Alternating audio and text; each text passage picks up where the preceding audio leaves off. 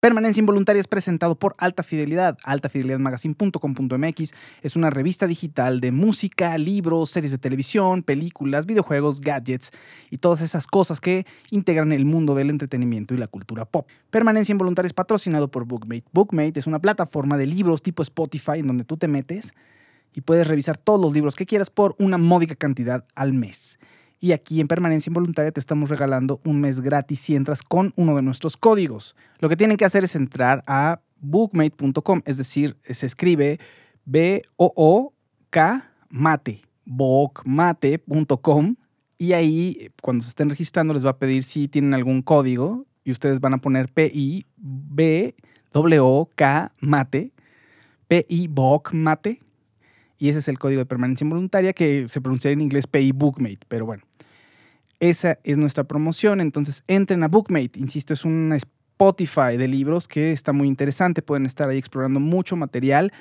Posteriormente, si son fans de los libros, pues pueden salir y comprar el libro que más les haya gustado o no, o quedarse ahí en la plataforma, seguir leyendo y compartir los libros con las personas que están también en esa comunidad. Permanencia Involuntaria pertenece a Alta Fidelidad Magazine, somos una plataforma muy grande y Queremos seguir creciendo y los necesitamos a ustedes. Tenemos una página de Patreon en donde pueden entrar, ver el contenido que ofrecemos en exclusiva para ustedes, que estamos tratando de generar una experiencia única para los patronos, para las, personas que nos apoyen en Patreon. ¿no? Estamos tratando de que sea una buena experiencia, que no nada más sea una suscripción, sino que realmente se viva una experiencia padre de comunidad.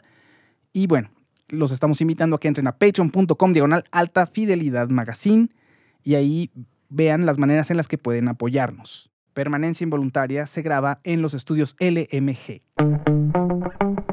Estás escuchando Permanencia Involuntaria con Fausto Ponce. Instrucciones para sobrevivir a la cultura y los espectáculos del nuevo siglo. ¿Cómo están? Bienvenidos a Permanencia Involuntaria este nuevo video que pusimos para la entrada, la vez que no sabía cuándo iba a terminar. Si nos están escuchando en podcast no van a saber ni de qué les hablo, pero en la transmisión en vivo lancé un video que tiene, no tiene conteo esta vez, pero usualmente tiene un conteo como de 30 segundos para ir preparándonos y calentando motores y etcétera, etcétera. Entonces puse uno nuevo, pero no tenía conteo y dije, híjole, ¿cuándo va a terminar? No lo sé. Y, y además tenía una música así como algo súper pesado, así como que íbamos a hablar de noticias, así lo último de noticias en política a nivel mundial y mucha intriga, pero bueno, afortunadamente eh, en algún momento se cayó y ya pude entrar yo. Me gustó, está bonito. No sé ustedes qué les pareció. Eh, el día de hoy van a estar presentes Cristina Lee hablando de libros, Ana Luz Salazar también, hablando de malas villanas de Disney y por ahí vamos a platicar acerca de la serie serie, telenovela más bien, 100 días para enamorarnos, que nos dijeron ustedes que valdría la pena reseñarla. También está Roberto Fresco Pons con nosotros para platicar sobre Ratchet y sobre Instagram. Y esos son algunos de los temas que vamos a tener el día de hoy, a ver qué más sale. Un saludo a Catalina Acevedo, un saludo a Cari Cari, un saludo también a eh, Vázquez. Hola Fau, saludos desde Guanajuato. Grandes saludos a todos los que se están incorporando. Compartan la transmisión para que más gente nos vea y también a sus enemigos. Total, pues qué más da. Roberto Francisco Ponce, ¿cómo estás? Bien, ¿qué tal? ¿Cómo andan? Sí, oye, la, la introducción fue hasta de thriller psicológico, ¿no? Sí, yo dije, ¿qué va a pasar? A lo mejor sale... En una de esas sale Analu, es un, algo de un tráiler de Ana Lucía ahí de villana y yo no lo sabía, fíjate. Sí, también se me hizo un poco largo, pero está bueno, está, bueno, está misterioso, ¿no? Es que me cambiaron el de siempre en la plataforma, en fin, larga historia. Eh, vamos a platicar de varias cosas contigo y una de ellas es Instagram cumple 10 años. Eh. Bonita red social, bonita red social, fíjate. Pues fíjate que sí, ¿eh? Es, es, justo uno de los puntos que en esta década, literal 10 años, desde 2010 hasta ahora, ha sido la, pues, la red social más popular y más, digamos, con más evolución y cambios y adaptaciones, eh, digamos, paralelos a la eh, pues a los descubrimientos tecnológicos y literal ha sido la que mejor se ha posicionado y hasta la fecha sigue siendo pues una de las más importantes, yo dentro de las seis más importantes que, existen y justo en ese tema que tocas, ¿no? Por ser una aplicación eh, visualmente atractiva y bonita, que fue uno de, los, de sus principales este, elementos o digamos su plus en un principio, creo que todavía conserva un poco de eso, aunque ha evolucionado y ha mezclado mil y un funciones, ¿no? Se quejan de que luego le robaba los filtros a Snapchat. A ver, eh, está Instagram, sale Snapchat y es revolucionaria, entonces toda la chaviza está ahí usando Snapchat con unos filtros espectaculares y de pronto Instagram se lleva los filtros, entonces todo el mundo se empezó a quejar. Snapchat sigue, pero ya no tiene la verdad es que la misma fuerza que antes. Después sale TikTok, entonces tienen estos famosos reels que pueden ser unos videos súper cortos, eh, con casi con audio de otros videos, en fin, puede ser todo un performance ahí interesante. Y resulta que Instagram ya tiene también esa misma función y mucha gente se queja de ellos, pero finalmente les funciona, ¿no? Pues sí, es que, a ver, las pioneras o digamos las redes con las que hemos eh, pues crecido, digamos, tú y yo, la gente de nuestra generación, son Facebook, YouTube y Twitter, a lo mejor, digamos, ellos son, eh, esas son como en primer bloque, ¿no? Debo de confesar, debo de confesar que yo sí usé MySpace, fíjate. Bueno, MySpace, bueno, en un principio MySpace, claro, claro, pero digo, ya como más en esta cuestión de subir fotografías, como la cultura del selfie, ¿no? Claro. El yo, yo, yo. Entonces, lo que ha hecho muy bien Instagram es justamente mimetizarse y fusionarse con estos nuevos desarrollos o con esta nueva evolución o tendencias en video, en GIFs, en, en publicaciones, en mensajes. Entonces, en realidad lo que tiene Instagram lo tienen muchas otras aplicaciones, como Facebook ya tiene, como en la propia WhatsApp, ya podemos tener nuestros estados, que es la función que le copió de videos cortos a Snapchat. Entonces ha, utilizado todos estos recursos o ha copiado literalmente estas innovaciones de otras aplicaciones y lo ha sabido integrar a su pues a esta a su plataforma y ha conservado a su séquito de seguidores, ¿no? Incluso con TikTok, que ahora es la competencia número uno y por la que peligra, digamos, pero ha sabido mantenerse y pues ya son 10 años, ¿no? Entonces, sí dice algo de, la aplicación. Y recordemos que en un principio fue exclusivamente una aplicación para, para subir fotografías, para hacer comunidad a través de la imagen. Y pues ahora se ha diversificado a mil y un posibilidades, ¿no? Es una plataforma para hacer negocios, para cotorrear con tus amigos, para proyectar marcas, para proyectar este, tendencias, para buscar lugares, para, para ir a viajar. O sea, es, se ha, englobado todo y digamos, es un buscador, es una plataforma para hacer amigos, para ligar, para conocer. Oye, ¿y tienes algunos datos interesantes, así como alguna numeralia que, que valga la pena para que la gente vea un poquito la dimensión de Instagram? Sí, tenemos, bueno, actualmente Instagram tiene más de mil millones de usuarios. Y digamos que fue de las aplicaciones que más creció en, su, en, sus, primeros, en sus primeros años y en cuanto a descargas. Recordar que por, por, ser una aplicación exclusivamente para fotos, salió primero para iOS, solo podías tenerla en dispositivos, en dispositivos eh, Apple. Esto le duele a iPhone. en tu cara, qué? Y dos años después ya la sacaron para Android y fue justo cuando compró Facebook, Instagram. Entonces ahí también se dio, digamos que muchos dicen que pasó al lado oscuro porque, pues porque la compró Mark Zuckerberg y a partir de ahí ya se empezó a convertir en una mezcla de, o una copia, si podemos decirlo, de otras aplicaciones, ¿no? Eh, a los dos primeros meses de lanzamiento, es lo que te decía, ya alcanzaba el millón de usuarios, ¿no?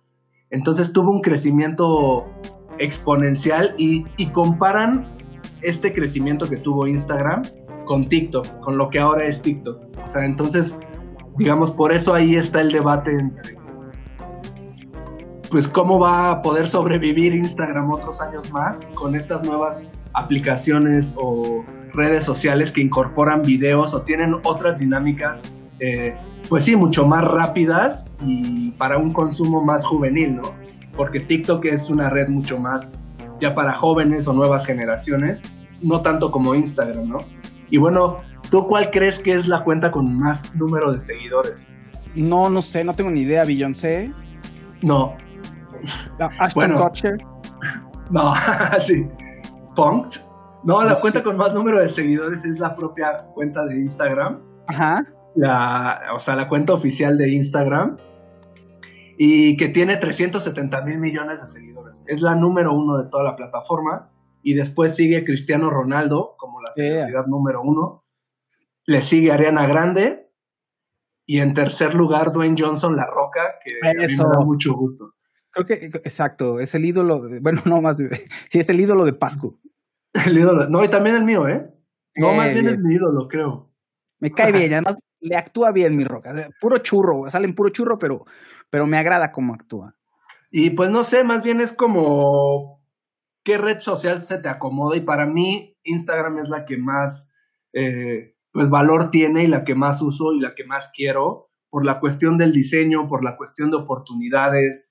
Creo que tiene... Es amable. Eh, es amable y, y, pues sí, visualmente guarda, conserva otra estética y tiene lo mismo que tiene Facebook, pero de una forma mucho más organizada y estructurada. Y entonces yo prefiero Instagram sobre otras redes sociales. ¿A ti te gusta? ¿No te gusta? A mí me gusta mucho Instagram, o sea, es muy divertido, es muy noble, está, está muy a gusto, la verdad, fíjate.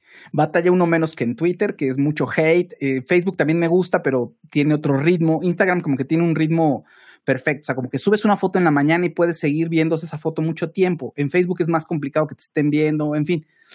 A mí me agrada la, dinámica de Instagram, la verdad. Para cerrar, ¿tienes algún comentario para cerrar y seguimos con los comentarios de la gente? Para cerrar, para estos 10 años Instagram liberó una función para que ustedes puedan cambiar el icono, que también ha evolucionado con el tiempo, lo han mejorado, lo ha ido pues cambiando. Entonces, si se meten a configuraciones en su perfil y se van, digamos como que le dan refrescar a esa parte, les va a aparecer la posibilidad de cambiar el icono por alguno de los históricos de la compañía, alguno clásico. Entonces es una función como divertida que pueden hacer ahí para festejar estos 10 años de la aplicación y creo que va a estar disponible todo el mes de octubre. Ah, van a poder tener, van a poder cambiar el icono las veces que quieran. Ay, muy bien, muy bien. Eso está, Muy bien, detallazo de la gente de Instagram. Muchísimas gracias, Roberto Fresco Ponce. Saludos a Kiko Mimoso. Saludos desde Buenos Aires. Saludos, Kiko Mimoso. Eh, Karina Vilés, saludos por aquí andamos presentes. Andrés García Serrano, saludos Fausto. Cari Cari también se ha convertido en mi red favorita. Yo creo que se refiere a Instagram. Catalina Acevedo dice: Casi me infarto cuando me enteré que mi hija de seis años hacía TikToks y tenía 68 seguidores. Víctor Neri dice: Gran programa, gracias por la transmisión. Luis G. Mendoza dice: Como regalo, Instagram nos da la opción de cambiar el icono. Ah, es lo que acaba de decir Roberto Fresco Ponce, eh, Luis, gracias por el comentario. Eh, García Joseph, un saludo. También a José, buenas noches, maestro. Ay, gracias, o sea, hasta me, mira, me, me, me, ruboricé. la piel. Échenme aire, sí, sí, sí, gracias, hombre, hombre. Hombre, eh, José Isaías Mupiste dice Metroflog, aunque era más para un público femenino. Yo veía Metroflog, pero nunca lo sé, nunca supe qué onda. Me daba miedo, la verdad. Lo veía y decía, no, no quiero ir a Metroflog porque siento que, que voy a entrar y nunca me voy a salir. O sea, me, va a atrapar como un hoyo negro ahí. Nunca, no supe nada de Metroflog, pero siempre lo había anunciado. Eh, Rufina Flores Velázquez, saludos Faust, poder verte aquí eh, por aquí hace que se te extrañe menos el día a día. Tu colaborador Analú es muy maluca. Analú es, es malísima, muy mala. O sea, es, vas a ver. o sea, si por ella fuera, hubiera nacido villana de Disney. O sea, no princesa. Lo dijo, lo dijo aquí. Pero tiene, tiene un punto ahí, el atractivo como el perfil psicológico o la construcción psicológica de los villanos es este interesante. Sí, tiene, tiene ahí, tiene sus cosas las, villanas, las villanas y su y también tiene sus cosas. los villanos. Exacto, bueno, los villanos también, pero en Disney hay villanas que son memorables, ¿no? Muy bien, pues Roberto Francisco Ponce, muchísimas gracias. Vamos a hablar ahorita con eh, Cristina Lee. con Ana Lucía vamos a platicar acerca de las villanas de Disney. Tiene por ahí un especial de villanas, Ana Lu. Ya veremos qué nos cuenta. Pero antes vamos a platicar sobre libros con Cristina Lee. ¿Cómo estás, mi Cris? Hola, hola, muy bien. ¿Y tú? Bien, muy bien. Muy contento de que estés aquí. Que nos vas a hablar de los libros de Bill Gates. Ahora resulta que Bill Gates nos dice qué leer. Fíjate que si tiene, esta vez no traigo mis recomendaciones, traigo las de Bill Gates. Ah. Eh, tiene un portal que se llama gatesnotes.com. Es prácticamente un blog personal. En este blog tiene una sección específica para libros donde va reseñando, pues no sé si todas sus lecturas, pero al menos las que él considera más relevantes. De hecho, el año pasado dio un top 5 para las festividades que leer en esa época y este año dio otro top 5 para qué leer en verano. Entonces por ahí yo hice una selección de los libros que una estén en español, dos que son fáciles de conseguir y tercero que creo que pueden ser de interés general. Muy bien, muy bien, me agrada. A ver, échate, ¿cuál va a ser el primero? Échate.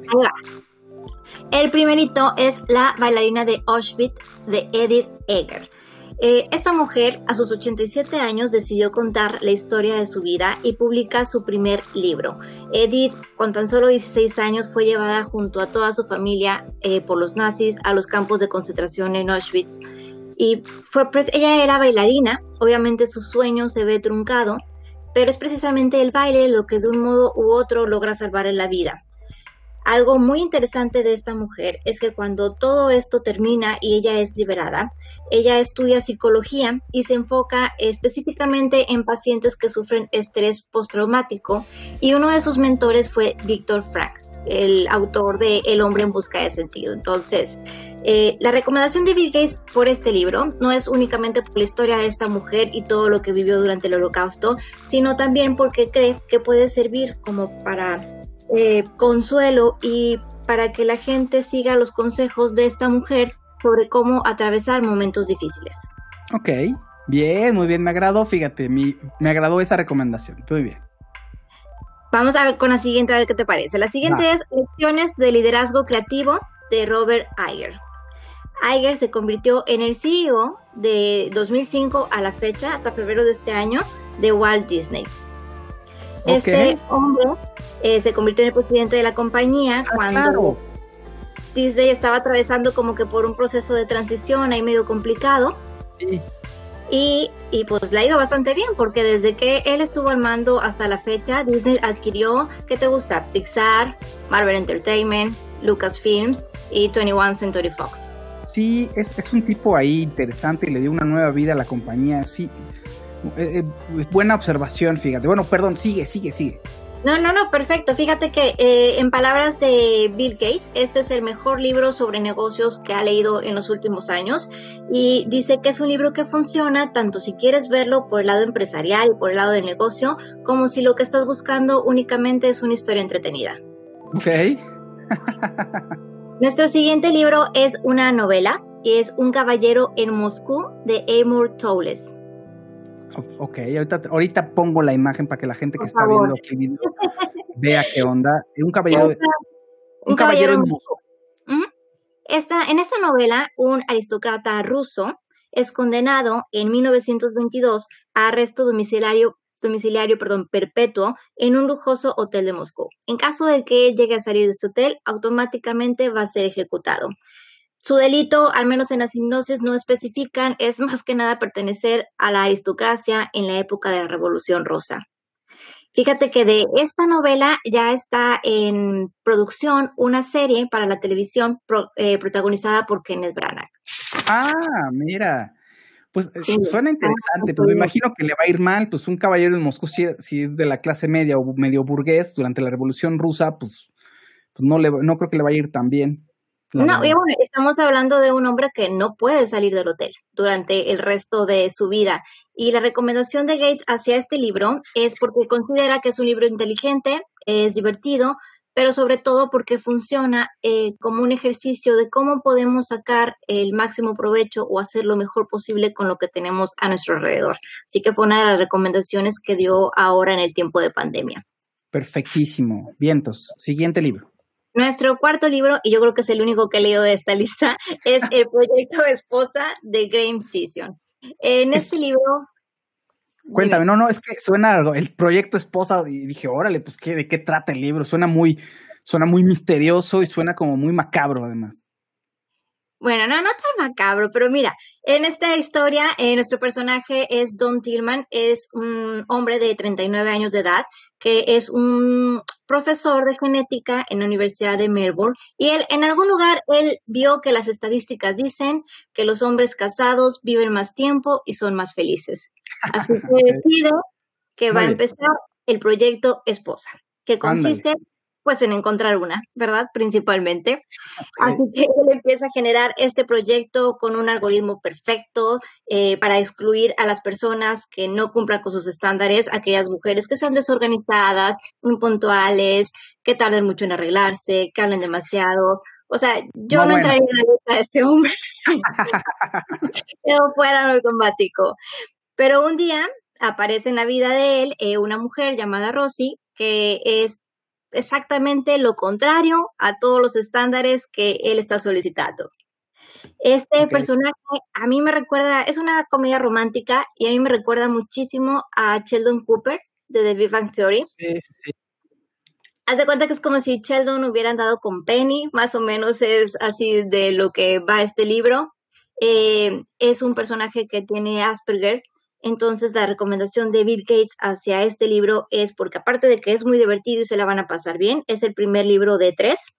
Eh, cree que es un buen modo en el cómo, ya que está contado en primera persona, nosotros podemos adentrarnos en la mente de alguien que a lo mejor nosotros no alcanzamos a entender por completo el comportamiento, pero que no es tan diferente a, uno. Ok, bien. Muy bien. Y el último libro, bueno, el último libro del top 5 es ¿Por qué dormimos? de Matthew Ward.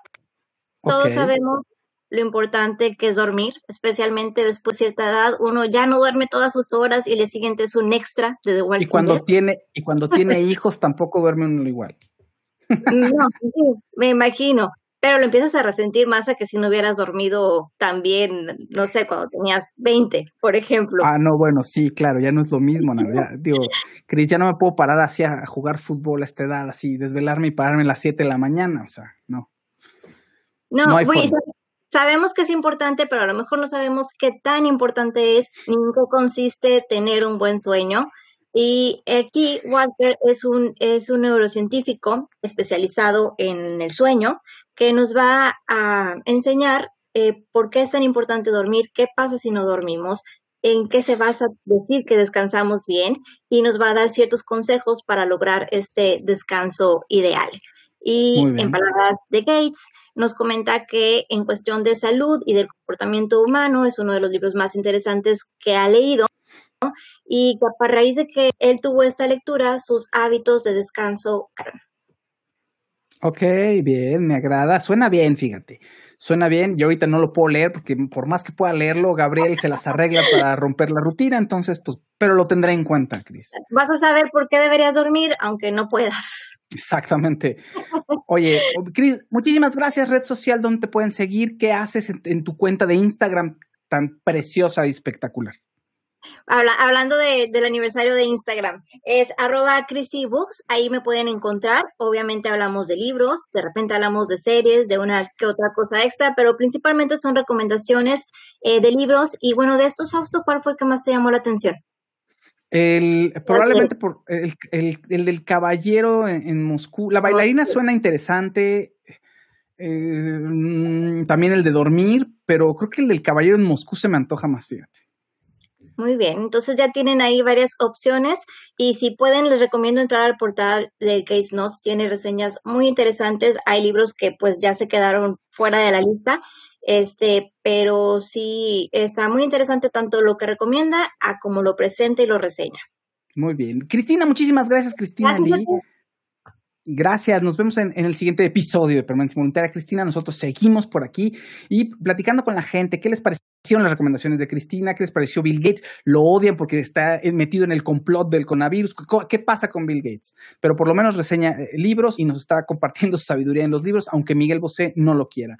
Eh, Antonio González Almazán dice, buenas noches, de, la ganadora del Nobel Louise Wick, que acaban de anunciar hoy. ¿Conocen algo? En, yo no conozco nada. Usualmente de los Nobel, o sea, yo nunca conozco mucho hasta que aparecen, entonces ya me meto a leerlos, entonces digo, ah, claro, se lo merecía y así me pongo de payaso, pero no te lo debemos, pero sería bueno invitar a alguien para platicar sobre esta eh, autora. La verdad es, gracias por la observación, Antonio. Aide Pero dice, buena noche, ¿me podrían repetir el nombre del libro del hombre que tiene que permanecer en el hotel? El nombre se llama Un caballero en Moscú de Amor Towles, se llama el libro. Elizabeth Jiménez, tarde pero segura. Marsh Uribe dice, con hijos nunca se duerme igual. No, nunca se duerme igual. Definitivamente. Moshe Reven dice, saludos, mi Shikri Faust. ¿Cuándo estará con nosotros Poke en permanencia involuntaria? Se le extraña. Saludos a todos, pero en, especial, en especial al bebé. Poke, no lo sé, lo voy a llamar, es que tenía mucho trabajo y luego no nos, ponemos, no nos podemos poner de acuerdo muy bien, pero bueno, llamaré a Poke. Pero por mientras, eh, una villana aquí en permanencia involuntaria. Ana Luz Salazar, ¿cómo estás? Hola, oye, pues fíjate que yo les puedo hablar de los no, de las novelas, o sea, de las novelas, pero de los, No, no del premio Nobel, pero de las Nobel sí, fíjense. de las novelas sí les puedo hablar. Para que no extrañen. Oye, ¿qué? Y así, Analu dijo, hoy voy de fiesta, no voy a permanencia y te Ay, hoy vengo a pelazo. subir el rating, hoy vengo a subir el rating, para que vean. Ay, ay. Apoyando, oye, hay talento, solo falta apoyar.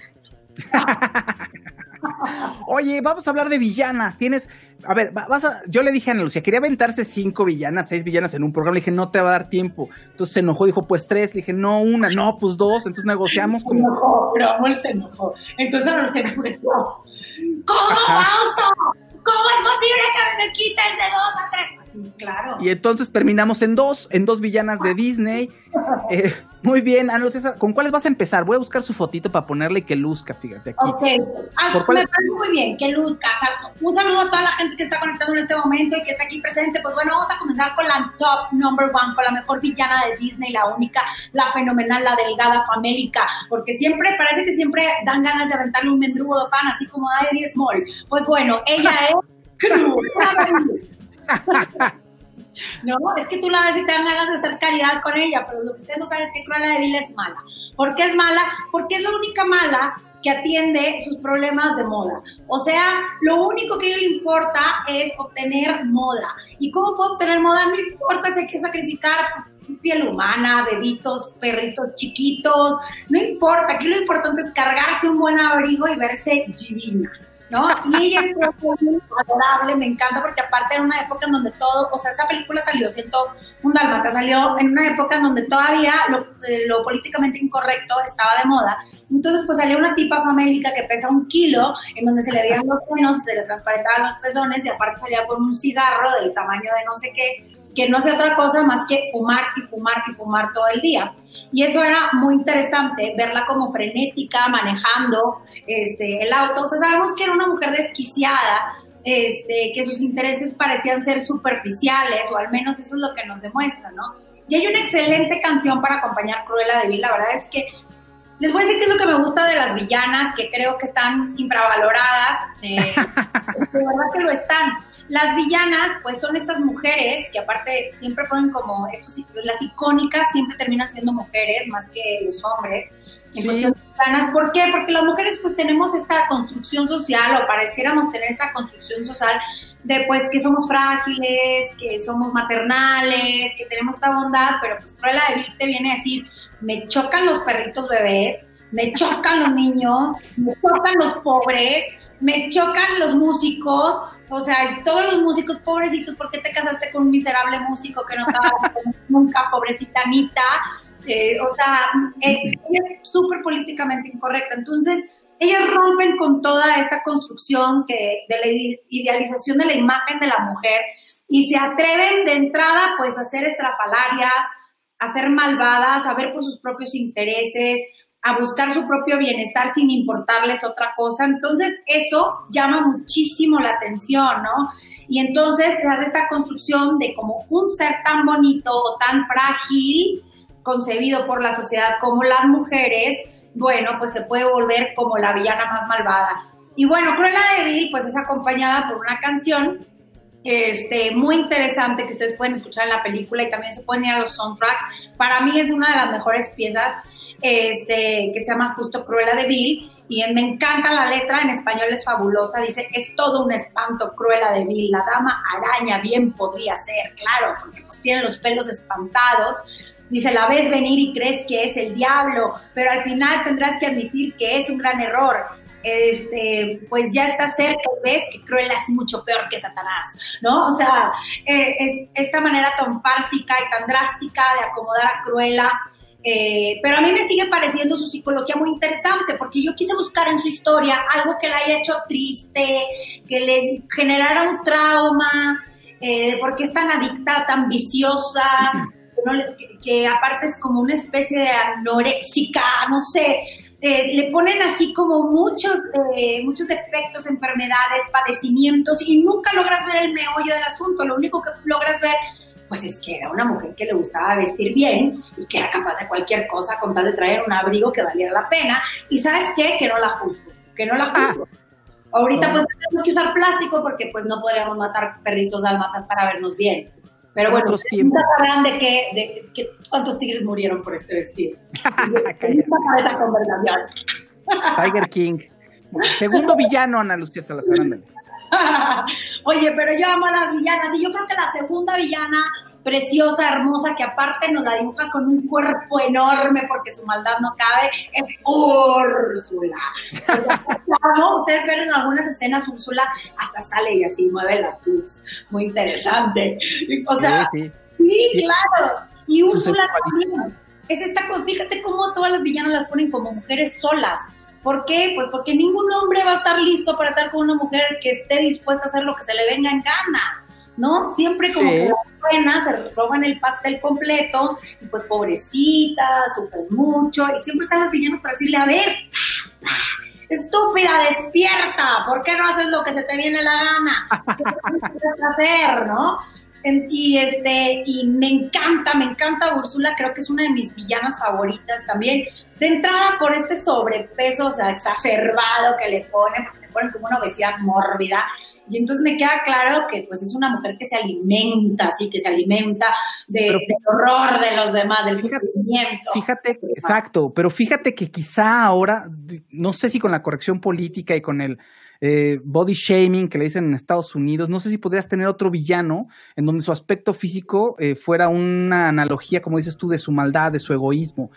Eh, sería interesante ver, yo creo que no sería igual o no la pondrían tan gorda por cómo están las cosas. No bueno, sé. ya inclusive en algunas versiones, en la 2 o en la 3, le han puesto her- hermanas, la han adelgazado. Si ustedes se dan cuenta también, fíjense cómo la, la, la imagen que le dan a Úrsula cuando Úrsula se vuelve, este, se, se roba la voz de la sirenita y se vuelve como la princesa que hipnotiza al príncipe me, me encanta porque eh, la ponen como una chica, pues sí, delgada, pero la ponen como una brunette. Entonces las brunettes son malas en la construcción de Disney. O sea, acuérdense que era una época totalmente incorrecta. O sea, todo estaba mal, pero nos encantaba y crecimos con esos benditos noventas, de verdad, nos echaron a perder. Pero bueno, aquí seguimos. Aquí seguimos. Entonces, Úrsula, pues bueno, también tiene esta imagen eh, exagerada de maquillaje de drag queen, ¿no? De, eh, inclusive su voz en inglés y en español fue hecha por, por un hombre y eso es muy, muy interesante también. La ponen como un pulpo con tentáculos eh, que tiene como la facilidad de envolverte, de confundirte, ¿no? Este, y bueno, pues es una bruja, literal, es una bruja que tiene superpoderes y perdón, pero hoy en día, ¿quién no quisiera ser una bruja con superpoderes? Y es muy interesante ver que Úrsula pues utiliza la magia para este eh, para, para para qué para su beneficio qué es lo que quiere ella pues ser la mera mera del reino pues Claro. pues o sea ¿por qué? porque la teoría dice que ella era hermana de Tritón ¿no? y entonces que ellos se pelearon pero bueno pues que o sea un sireno y un pulpo hermanos pues a qué horas pasó el lechero por ahí, ¿no? O sea, también como extraño, ¿no? En el ADN no me, no me encaja, pero bueno, esa era la, la infrateoría, ¿no? Así, el inframundo dice que esa era la teoría. Entonces, pues está Úrsula, que está muy molesta con Tritón, y yo creo que Úrsula es una, eh, de entrada, pues es una mujer eh, que confunde muchos términos, pero ¿por qué? De entrada es una mujer sola otra vez, estas mujeres solas que no se adaptan, que como no son buenas no pueden tener marido, que como saben hacer magia y tienen eh, la sartén por el mango, eh, me- a mí me interesa mucho, ¿no? Y veo que la ambición del poder es lo que lleva a Úrsula a agarrar lo más preciado de Tritón, que es su hija, que es una niña de 16 años que dice que encontró el amor de su vida. Una niña bien, fíjate. Pero, ella bien, claro. Una niña bien. Claro, no, y aparte, fíjate cómo la, fíjate lo que le quita a Úrsula, Úrsula le quita la voz. Es Exacto. muy, o sea, es muy interesante, eh, ¿por qué? Porque lo único que tenemos pues es esta voz que nos puede llevar a, a expresarnos y a decir lo que queremos, ¿no? Y Úrsula dice, no, yo quiero eso que tú tienes, yo me quedo con la mía y me quedo con la tuya.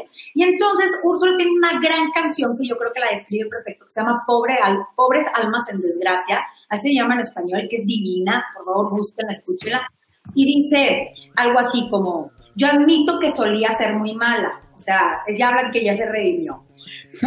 No bromeaba al decir que bruja soy, pero ahora encontrarás que mi camino enmendé, que firmemente arrepentida, arrepentida estoy. Cierto es. Y dice, por fortuna conozco algo de magia. O sea, la vieja es bruja, pero dice, pues por fortuna conozco algo de magia, un talento que yo siempre poseí. Y últimamente no te rías, lo uso a mi favor, de miserables que sufren depresión patética. O sea, ella se burla muchísimo de la gente que pues tiene necesidades, pero fíjate cómo es muy sectario su comportamiento. sí. le magia, como ir a pedir el milagro, y con la disculpa de toda la gente creyente. Pero van y le piden el milagro, y entonces, ¿qué es lo que pasa? Yo te voy a arreglar este asunto, mi amor, pero al final les pide algo a cambio, ¿no? Como, como, la Santa Muerte. La Santa Muerte pide algo a cambio, fíjate. Exacto. Y dice, pobres almas en desgracia que sufren necesidad. ¿No? Esta quiere ser delgada y este quiere una pareja. ¿Quién les olvidó? Pues O sea, porque ella hizo todo el menjurje para que sucediera. ¿Qué es lo que quería? Es que Úrsula quería el pastel completo. Son mujeres muy ambiciosas, ¿no? Nos ponen esta imagen de mujeres ambiciosas que no, que no se detienen por nada, que están dispuestas a todo. Y, eso es lo que nos llama la atención. ¿Cómo es posible que una mujer este, se, atreva a todo, ¿no? Ok, que bueno, digamos que Úrsula pues se extralimita, ¿no? Se extralimita. No digo que no, pero es, es muy interesante el planteamiento, ¿no? Y la época. Eso es muy interesante. Porque la época, la época habla de mujeres malas, pero hoy en día, pues yo creo que todos tenemos algo de Úrsula y algo de Cruella, ¿no? Pero hablar... Todos los pescados y nos vale. Pero sí, pero creo que las villanas ahora se, harían diferente por la época. Ha habido muchos cambios, como dices tú, de ahorita, sobre todo en los últimos dos, tres años. Entonces sería interesante ver una nueva villana. ¿Cómo la retratarías? Bueno, Maléfica, por ejemplo, pues ya sabes que sufre y todo. Entonces sí hay un cambio. Maléfica me la echaron a perder, pero de eso les voy a hablar. Oh.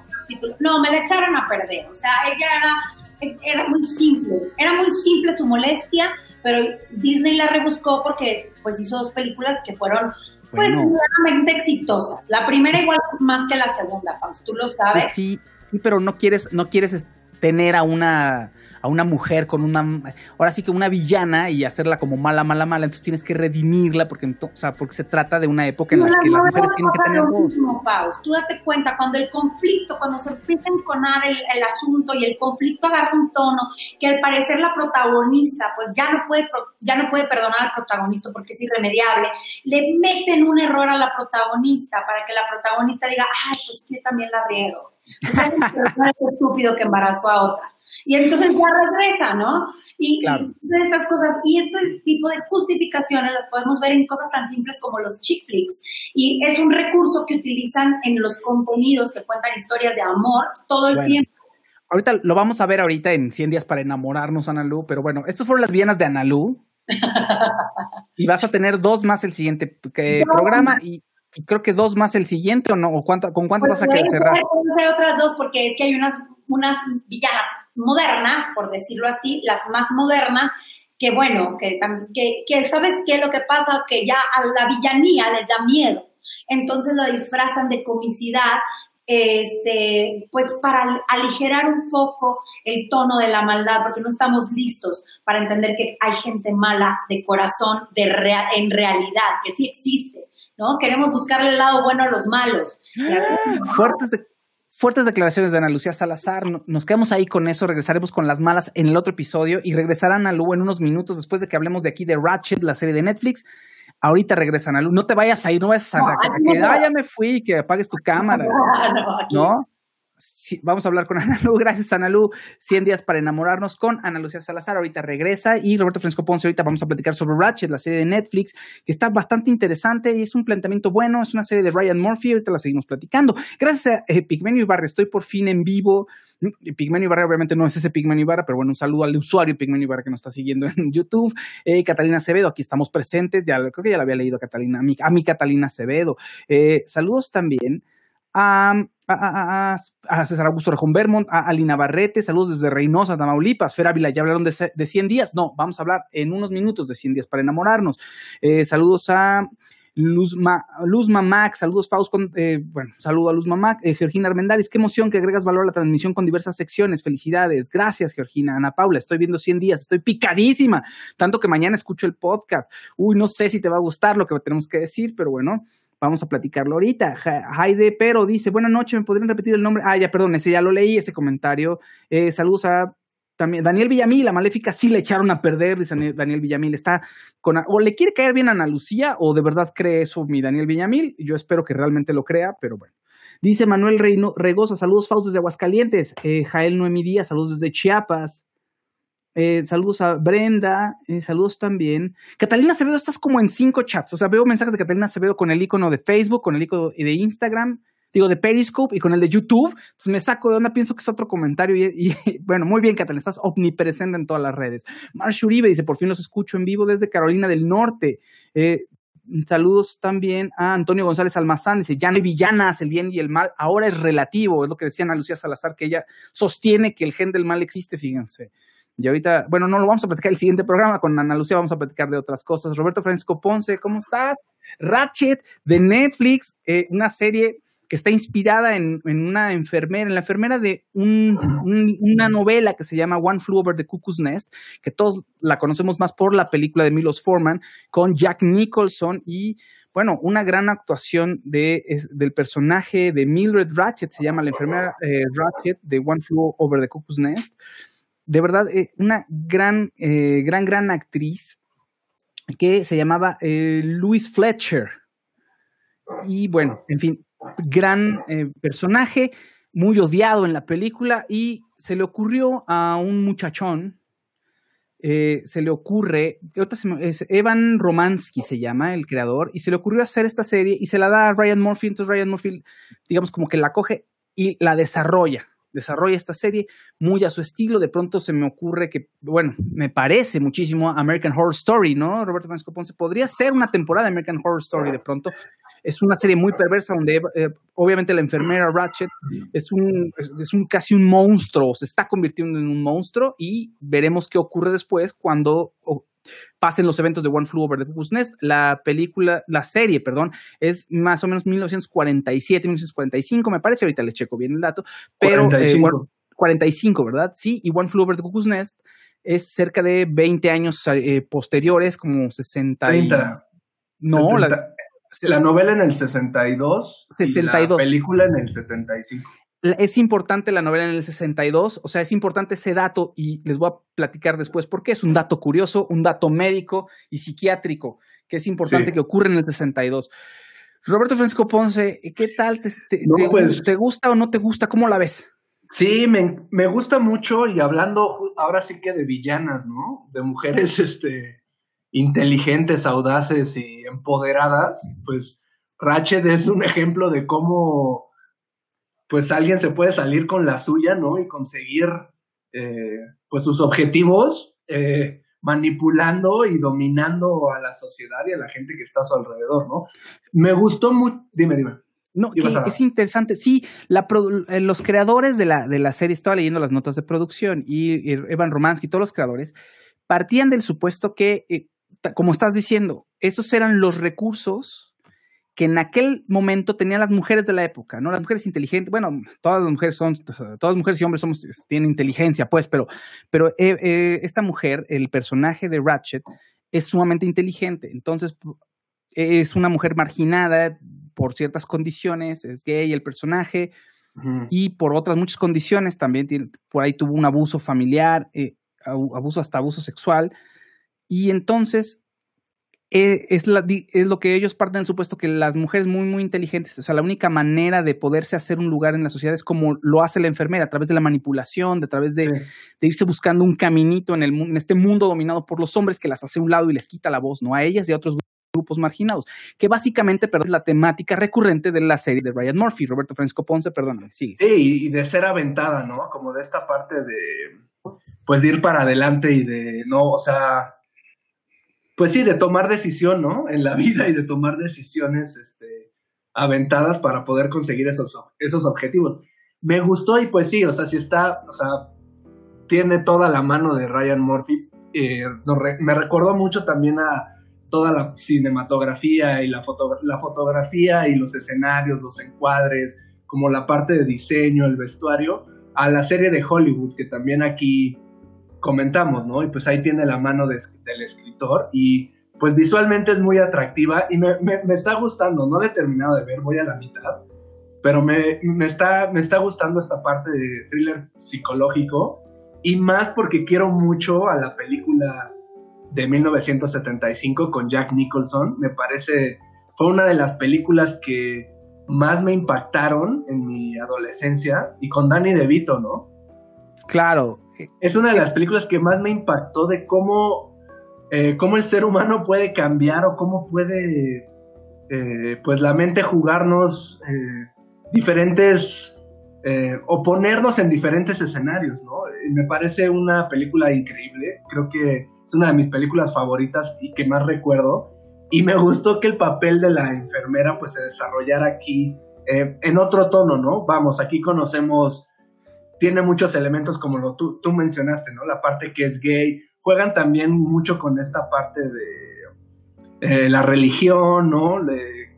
como el contexto social, qué se podía o qué no, la política, ¿no? La marginación, la mujer, este... Entonces me, me, me, está gustando mucho y creo que sí tiene esta tónica eh, de Hollywood y como un capítulo de American Horror Story. La, serie está buena, a mí me gusta. Tengo un tema con las series de Ryan Murphy. Creo que eventualmente se le caen o de pronto empiezan a ocurrir cosas que están más en función de la trama, o sea, de la inmediatez de la trama y no tanto en función de una historia general para que sea redonda, para que tenga, para que sea orgánica y, se sienta completa. Entonces de pronto quedan cabos sueltos y de pronto son situaciones que dices, ay, ¿cómo crees? Se sienten inverosímiles. Eso tengo ese problema de pronto con Ryan Murphy y aquí también de pronto lo tiene. Lo que pasa es que es una serie, sí está violenta, sí está súper agresiva. La enfermera eh, Mildred Ratchet bueno, a ver, eh, todo empieza con un asesino, o sea, con un asesino múltiple, ¿no? Un, tipo llega a, la casa donde viven unos sacerdotes y los mata a todos de una manera horrible, es un tipo súper violento y, ahora sí que maldito, maldito, maldito, como dirían a Lucía Salazar, es malo, malo, malo. Y de pronto, eh, bueno, lo meten a, un psiquiátrico. En el psiquiátrico, es el psiquiátrico que posteriormente conoceremos en la novela de One Flew Over the Cuckoo's Nest. En ese psiquiátrico, pues los tratan terrible, o sea, la psiquiatría por mucho tiempo tuvo, y todavía, bueno, ya no tanto, pero sí por muchos años tuvo una, uh, ¿qué una, no política, pero sí una fama de que pues cometió muchos horrores, ¿no? Eh, en aras de, que, de la ciencia y de etiquetar a la gente, pues eh, muchos pacientes sufrieron y nunca los pudieron ayudar. ¿no? Entonces eso es lo que se va a ver en este hospital y Mildred Ratchet llega al hospital a buscar a este sujeto y encuentra la forma de manipular a todos y convertirse en parte de las enfermeras del hospital psiquiátrico para estar cerca del asesino. Después descubrimos, ah, spoiler, cuidado, este, es su hermano, pero tiene una historia, y hay una historia obviamente de abuso, hay una historia también por ahí de abuso sexual, hay una serie de situaciones complicadas, pero eh, la enfermera está tratando ella según esto de hacer el bien, pero es un, en su mente es algo muy retorcido ¿Por qué? Porque es la forma en que ella ha aprendido, o sea, a base de golpes, la única manera que ha encontrado ella de hacer el bien es como lo está haciendo y como lo vemos en la serie. Entonces lo vemos torcido totalmente todo, pero es la forma que ella encontró. Y eso es lo que vemos en la historia. Eso es también lo que dicen la gente de producción. Vamos, de esos supuestos parten para la construcción del personaje. Eh, bien la serie, violenta, agresiva, eh, obviamente se trata eh, principalmente de, un grupo de mujeres, porque hay varias mujeres que aparecen, aparece mi Cynthia Nixon también, que la conocimos en Sex and the City, y, otra, y otras enfermeras por ahí que tienen, pues son gays, ¿no? Son lesbianas, y no tienen voz, entonces ellas se tienen que esconder. Entonces, una de las temáticas la temática principal es estas mujeres que son ahora sí que si las mujeres no tenían voz ni voto en el pasado, ¿no? En esa época, pues las lesbianas menos, había que esconderse, había que, y además se pensaba que, era un padecimiento que tenías que arreglar, ¿no? Eso es algo terrible, pues. Entonces, este grupo de mujeres, pues estás viendo cómo se abren paso y cómo, cómo se hacen de un lugar en el mundo a codazos, ¿no? Y cómo ellas pueden. Y también vemos otro grupo de marginados, las personas que no encajan en la sociedad, que tienen una enfermedad mental y cómo son, pues, prácticamente destrozados y destruidos por un sistema que supuestamente intenta curarlos, pero los está masacrando. Esto en parte por lo que hace el doctor Hanover, el director del hospital, que pues trabaja varios experimentos con ellos, entre ellos la lobotomía, ¿no? que es una de las cosas más infames en la historia de la, psiquiatría. Y que es interesante, eh, se mencionan algunos eh, doctores que tuvieron estos, que fueron los que innovaron con estos, entre comillas, con estos procedimientos de, la lobotomía en la época. O sea, es un, eh, eh, ahí se mencionan en la serie, ¿no? Son dos procedimientos, el, uno los les perforan el cráneo. El neurólogo Exacto. Egas Moniz, que es, es que él, él ganó premio Nobel de sí, medicina terrible. Él ganó premio Nobel de Medicina por eso. Ya después todo el mundo se arrepiente. Y otro de los doctores, el que, porque ese, el, eh, ¿cómo se llama? Edgar Antonio Egas Moniz. Bueno, no sé cómo se pronuncia. Es portugués. Es portugués. este doctor portugués es el que inventa esta, la lobotomía por lo menos ese procedimiento que vemos en la película y que se hizo en la época de, de, de 1935 a 1967, me parece. Y les perforan el cerebro de cierta manera en fin, horrible. Después hay otro doctor que dice, ay, no, eso está muy salvaje, entonces a través, o sea, les metió un picayelo por el, por el ojo y también les, les movía, así como que como si apretaras una tuerca y también ese era otro tipo de, procedimiento. Bueno, esos dos se mencionan en la serie. Y el doctor Hanover, es decir, todo está de acuerdo con la historia de la psiquiatría. Entonces, vuelvo al dato curioso. Eh, es interesante que la novela ocurre en 1962, porque en 1962 todavía se hacían procedimientos de lobotomía. Para 1967, me parece, ya no se hizo. El último procedimiento se debe haber hecho en 1967, estoy casi seguro, en Estados Unidos. Entonces, para los 70 mm, ya no se hacían procedimientos de lobotomía, a menos que haya sido algo totalmente ilegal, ¿no? Como lo que le pasa al personaje de Jack Nicholson en la película. Exacto, en la película. Entonces, por eso en el, libro tiene eh, mucho más sentido.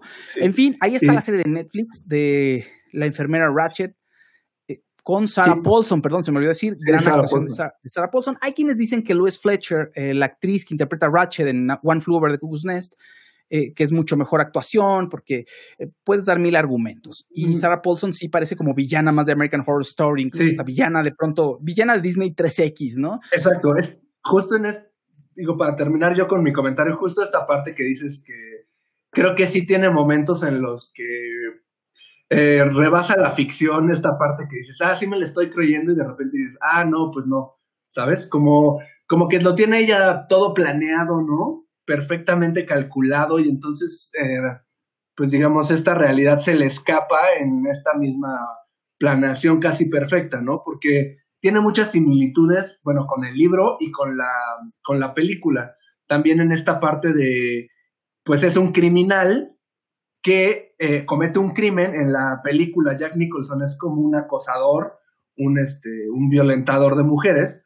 Y aquí este cuate mata a, los curas, ¿no? Entonces primero van a una, a una cárcel y para librar la cárcel, como se creen pues más inteligentes, pues deciden entrar a esa institución psiquiátrica para poder ser tratados y, digamos así, burlar eh, su, digamos, su, sí, pues, su tiempo en la cárcel. Pero aquí, pues todo está con el hermano, que es el asesino, que ya lo mencionaste, parece que está controlado todo con Ratchet. O sea, Ratchet lo controla, le dice cómo actuar, le dice eh, cómo comportarse con el director de la institución, cómo engañar, cómo, casi casi cómo matar. Entonces ahí pierde peso el personaje del criminal, que en la película es, digamos, el principal, a pesar de que en la novela el que cuenta la historia es el, el chief o el indio que está en la película. Digo, hay un personaje que no aparece en la, en la serie, que es muy importante en la película y en la novela.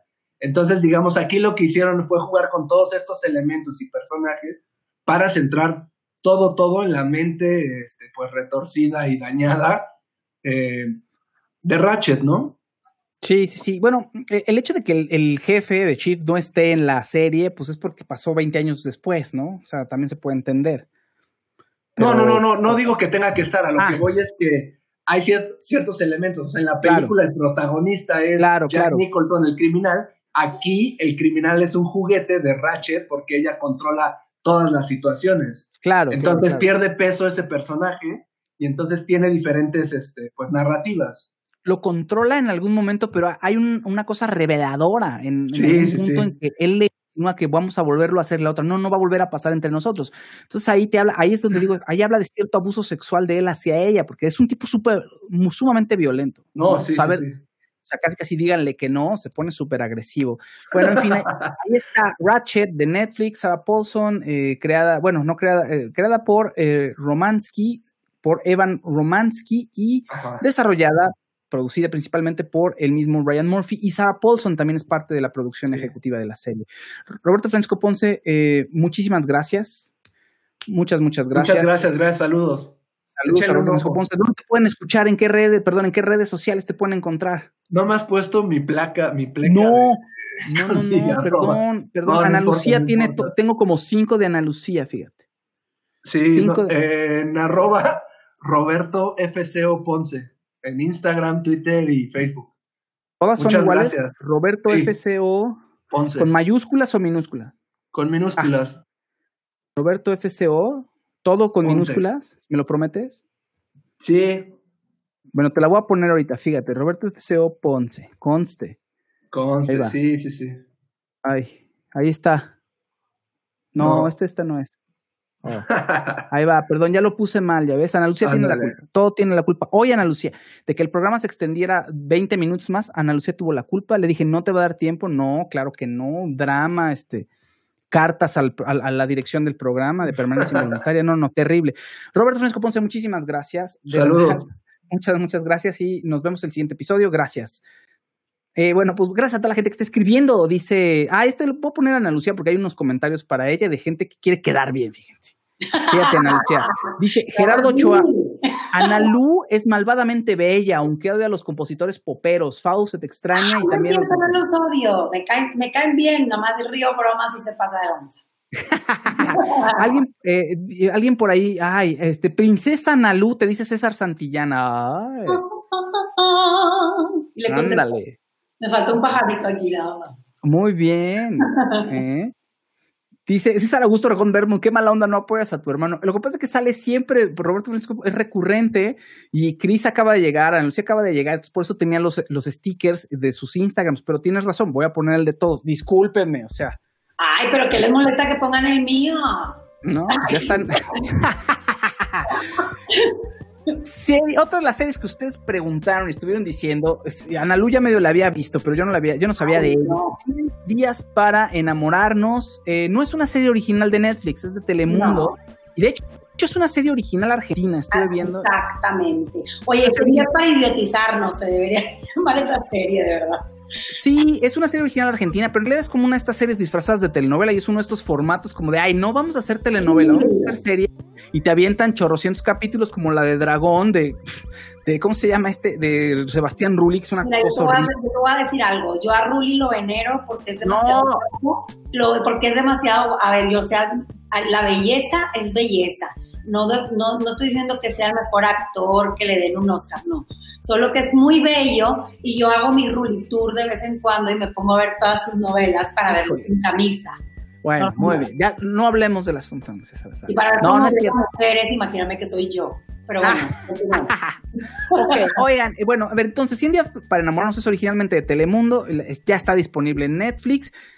Y es una cosa, a ver, es como una especie de, es una chick flick, es como una comedia romántica, bueno, es una comedia romántica con estructura de telenovela. Entonces, en lugar de haberla hecho de 10 capítulos, que se hubiera quedado muy divertida y muy chistosa. O de 13, pon tú, pon tú que se hubieran alargado como los, como los primeros episodios, de, como las primeras temporadas de The Nanny, y que hicieran 20, 23 capítulos. Pero a lo mucho, ¿no?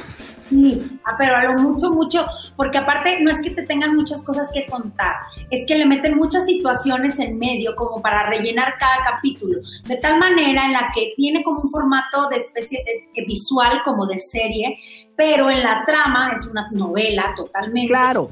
Que cae en lugares súper comunes, o sea, no, nada te va a sorprender, no hay nada que o sea, de pronto alguna escena que es una escena estrella importante que yo creo que viene pues, en el libreto original y que la respetan al pie de la letra y se nota y por eso tienen un punch en la historia, ¿no? Si tienen diálogos, a ver, sinceramente, ¿de qué trata? Rápido, ¿de qué trata la serie? Es trata de, eh, son, son tres parejas principalmente, pero la verdad es que la pareja principal es la de Ilse Salas, Ajá. Y la de, ay, se me olvidó cómo, este, ¿cómo se llama? Eh, Eric Elías, ¿no? Eric Elías. La de Eric, Eric. Ustedes no saben, pero Eric Elías estuvo en, un, en una banda que se llamaba Tierra Cero cuando estaba chavito. El dato curioso. En una, boy band, en una boy band que se llamaba Tierra, se los juro. Yo ni me acuerdo de eso. Claro. Claro, Oye. como Luis Soto que salió de Cairo y cantaba la de Sí, sí, sí.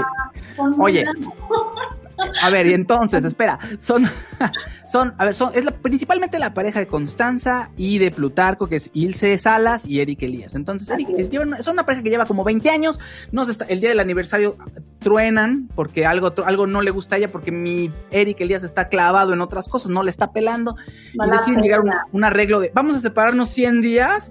Y, y- O sea, es una mujer que trabaja todo el día con su marido, lo ve todo el día, dicen que son el perfect team, o sea, que son el super equipo de trabajo, pero dice que no la pelan, que no la conocen. Sí, entonces es eso, de entrada, es, es como muy raro. Y luego 100 días, no para enamorarse, porque así se llama la serie, pero pues vamos a separarnos 100 días y así como, y luego, ¿qué va a pasar? Porque ninguno de los dos parece que quiere regresar, en fin. Es la pareja principal. Luego está la pareja de eh, Mariana, de Mariana Treviño Así es. y es David Chocarro, ¿no? Sí. Ajá, Mariana Treviño y David Chocarro que tienen ahí eh, también. Mariana Treviño y todo el elenco, vamos a decirle así, porque tiene como un chorro de parejas. ahí. Sí, tiene, tiene otra, otra pareja más que tiene, hay dos mujeres, do- ahora sí que dos mujeres, Héctor Suárez Gomis, es, tiene un, es un sujeto que está dobleteando así, casi, vive en un, por un lado este, vive en Monterrey y en otro en Houston, entonces ahí está dividiendo su vida en- y les cuenta cosas a las dos como de, ay, sí, tengo que trabajar y tengo que estar días fuera, entonces ahí andan en dos casas, qué cansado, Ana Lucía Salas, eso no se De puede. verdad es que, o sea, de, de verdad es que uno, uno no aguanta al, al que tiene en la casa y luego ponerse otro, o sea, no es, no es como que a uno que se le antoja, o sea, cuando se te antoja un detalle, cuando te cruza un pequeño detalle por enfrente, no te casas con él o no, no, no haces la vida del matrimonio, ya tienes uno, no, uno no quiere dos maridos que atender, ¿no? Y Digo este, yo. Este dos, bueno, en fin, entonces eh, de eso parte la historia. Entonces, se separan 100 días, no, no sé para qué, porque ni siquiera tienen intención de nada, como dice Ana Lucía, o sea, es, es un poco absurdo desde el planteamiento, pero hay momentos padres y hay momentos como muy divertidos. Divertidos, es como una buenos- por, o sea, si ustedes quieren no pensar en nada, ahí está la solución. Creo que es una buena serie para no pensar. Por supuesto, Mariana Treviño es muy chistosa, pero pues sale como reincidiendo un poco en, en, este, en sus personajes. Eh, está bien, digo, hay actores que tienen pues, con carreras que son así, como este, pues no sé, Cantinflas toda la vida hizo a Cantinflas y Capulina Capulina y Mariana Treviño toda la vida va a ser el mismo personaje con unas entonaciones diferentes, de pronto tienen unas cositas distintas, pero normalmente eh, deambula, ¿no? En, en, en, ese, en esa vis cómica que ella maneja muy bien, aparte. Eh, es, una, es una actriz muy interesante que, que tiene una muy, muy ligera y muy linda vis cómica. Pero, y creo que las mejores escenas se las lleva ella, Fab. Yo no sé Sí. si pero creo que ella es la que le da gran peso, siendo que no es la pareja pri- principal, la de ella, su historia, toma un peso muy peculiar. Pero es buena, es buena observación, sí. Y de hecho, las dos escenas que más memorables hasta ahorita en los capítulos que llevo son de ella. Una con Ilse Salas, donde está muy chistosa, está muy bien lograda y se empiezan a decir sus verdades y ocurre en medio de la cartera, está muy divertida, está muy buena. Y otra con su hija, que también está muy bien lograda y ella es muy buena actuación de la niña y de ella que su hija tiene un problema por ahí porque es gay, pero en la novela original, no quiero hacer el spoiler si no la han visto, pero en la novela original, eh, al parecer creo que hasta trans se- se- el personaje termina siendo, ¿no? Pero nosotros fin. igual no estábamos listos para esa conversación. Perdón, no estamos listos. Ni para perdón. esa conversión. O No, sea, No, no. No, no, no. Pero sí, buena, divertida. eh, creo que pudo haber estado mejor. Si no hubieran sido tan ambiciosos y, a ver, 20, 20 capítulos igual se me hace mucho, Analu. Pero bueno, 10, 13 para mí hubiera sido mejor y hubiera sido una muy buena serie, muy, muy divertida. Pero, en fin, eh, no es la peor que he visto tampoco. No puedo decir que la puedo tirar a la basura, ¿eh? No, yo creo que es una serie que, que te sirve como para ya en la noche a ver qué veo, para desestresarme, para no pensar. En algunas cosas, eh, me- por ejemplo, tiene algunos detalles que me parecen graciosos. El hecho de que a- hablen ocho, como decimos en Monterrey, a que hablen Spanglish, ¿no? Me parece interesante y me parece gracioso. ¿Por qué? Porque lo plantearon en Houston, entonces está está muy chistoso y sí se fueron a grabar allá. Luego también ustedes si quieren ver un behind the scenes, pueden quedarse hasta el final de los capítulos y los actores platican un poco y ya se ve súper novelero Telemundo, ¿no? O sea, también es como, no sé, es como estar viendo eh, Bet- Betty New York. Quiero que, que más o menos me entienden qué es ese corte, es ese tipo de producción en donde utilizan cámaras que, que nos hacen tener una mejor, eh, unos mejores encuadres, una fotografía un poco más profesional y por eso le vemos este formato de serie, pero la historia termina amarrando como una novela y es que la original es una novela. Sí, claro. Y, y es un híbrido. Es un híbrido porque la imagen dice una cosa, la imagen te platica de una manera, pero, la, pero los eventos son noveleros totalmente. Sí, Exacto, el ritmo, sí, el ritmo de cómo está, de visualmente cómo te la cuentan es de una manera, incluso por momentos el guion también lo tiene, pero después pasan cosas que, tal cual, como te pasaba en las telenovelas, así de abuelita, ¿en qué va la novela? Hace una semana que no la veo y te contaba dos cosas y ya le volvías a entender. Así es. Así exactamente es aquí. Y pueden ver cosas absurdas, como que la pareja principal son abogados, los dos tienen un despacho que al parecer es exitosísimo y son expertos en divorcios, y de pronto ambos están sentados con sus clientes que resultan ser un matrimonio y se están peleando entre ellos, como que defendiendo cada quien a su cliente en el mismo despacho, esas cosas son inverosímiles. Eso se llama conflicto de intereses y no sucede en la vida real. Cualquier juzgado te desecha inmediatamente al abogado y te dice que tiene un conflicto de intereses porque trabaja en la misma empresa o porque son pareja y llevan a un matrimonio y eso no se puede en ninguna parte. Es simplemente imposible. Y pues bueno, son cosas que te vas brincando por reírte con otras cosas. Claro. Que la hacen, al final de cuentas, que la hacen caer en lo chafo. Sí. Es chafo, es chafo, eso es chafo. Sí, sí, sí, cae en lo chafa. Pues bueno, ahí está. Ahí está la recomendación. Ustedes lo pidieron. Eh, Ana Lucía Salazar, muchísimas gracias. Pues ya, pónganme tarea, escríbame o dime tú, Fausto, qué veo para la siguiente semana y yo encantada la vida. Ah, buscaremos algo que te gusta también mucho, tele, muy telenovelero, ya lo platicaremos, ya lo platicaremos. Bueno, pero escríbanle. destrozarlas. explíquele a Ana Lucía Salazar, digo, explíquenle, escríbanle a Ana Lucía Salazar en su Instagram, ahí está de nuevo por quinta vez. Hoy lo tuvo como cinco veces. Gracias, Ana Lu. Bye, querido Faust, vaya todo tu público, nos vemos. Bye, hasta luego. Ana Lucía Salazar, muchísimas gracias de nuevo a Cristina Lee, que estuvo platicando sobre libros, los libros de Bill Gates. Roberto Francisco Ponce nos platicó un poco sobre Instagram, los 10 años de Instagram, sobre también la serie Ratchet de Netflix. Eh, recomendable la serie Ratchet de Netflix. Yo, eh, tengo ahí como un problema con mi Ryan Murphy siempre. Me gustó mucho Hollywood, Ratchet me gusta, pero de pronto como que se cae. Igual American Horror Story me parece que de pronto son temporadas un poco irregulares. Bueno, la mayoría de sus temporadas hace algo en la trama, tiene algún momento que está en función de la inmediatez, pero ya en el todo deja cabos sueltos, eh, sin verosímil, etcétera. Bueno, pues muy bien. Muchísimas gracias a toda la gente que estuvo aquí con nosotros. Gracias a Alina Barrete, a eh, Dago Reyes, eh, también a Angélica Zamarroni.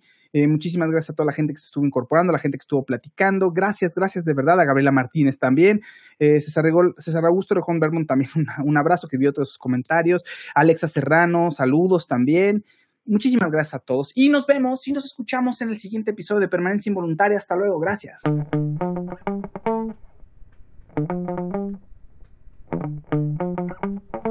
La edición de audio corre a cargo de Outlaws, Outlaws Creative Sounds. Si quieren hacer un podcast o musicalizar contenido multimedia, sonorizar una película o una obra de teatro o hacer un jingle, entren a outlaws.com.mx.